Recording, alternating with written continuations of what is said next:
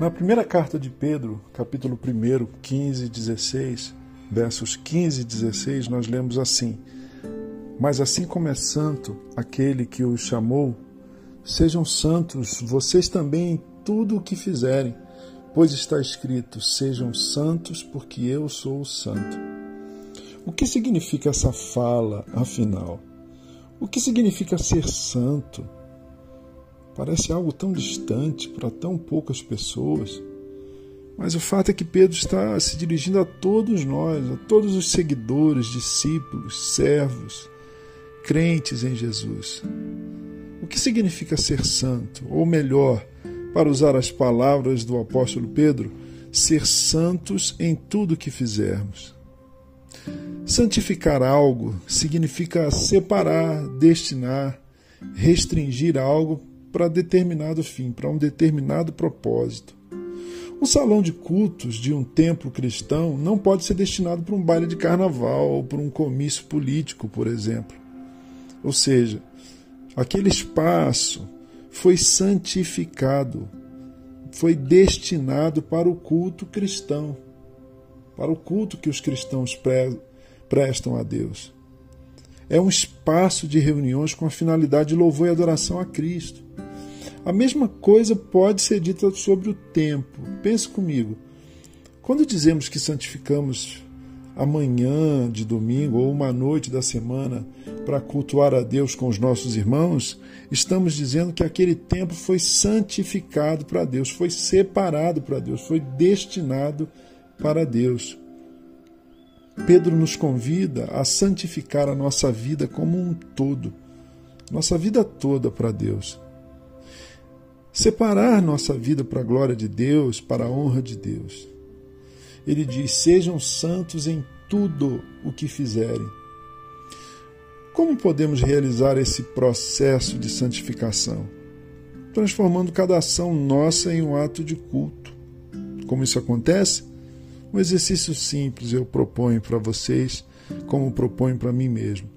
Ao fazermos cada ação do nosso dia, seja de cuidado pessoal, a gente cuidando da gente mesmo, autocuidado, ou seja, qualquer ação profissional ou mero contato com as outras pessoas, nós podemos desenvolver, criar o hábito de orar.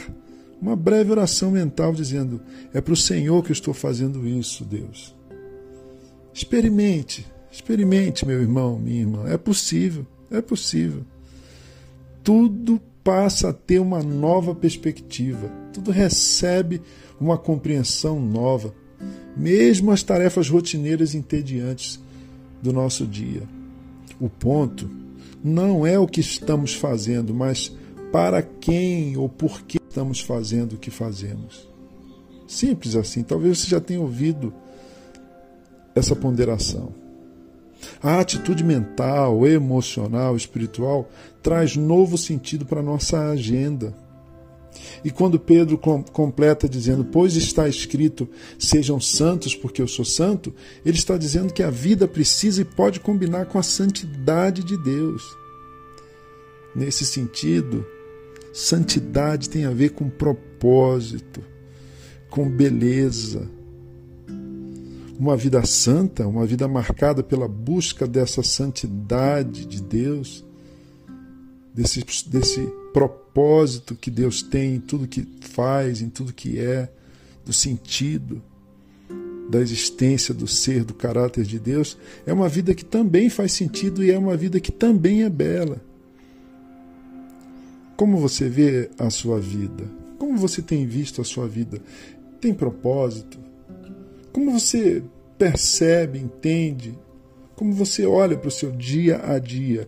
As coisas em que você gasta o seu tempo e energia fazem sentido ou não fazem o menor sentido? Então, tudo isso vem ao meu coração enquanto eu leio e medito nessa fala de Pedro. Muito bom o que Pedro diz, importante demais. Mas assim como é santo aquele que o chamou, sejam santos vocês também em tudo o que fizerem pois está escrito: sejam santos, porque eu sou, sou santo.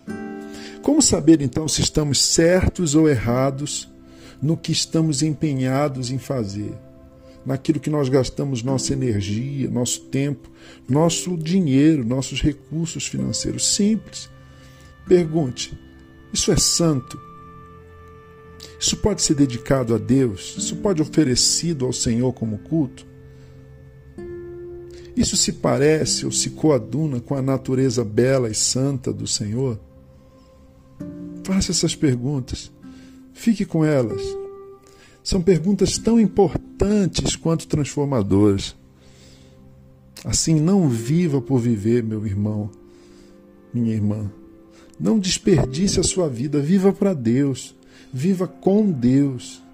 Viva santificando tudo o que você faz, pelo simples fato de fazer tudo para a glória de Deus.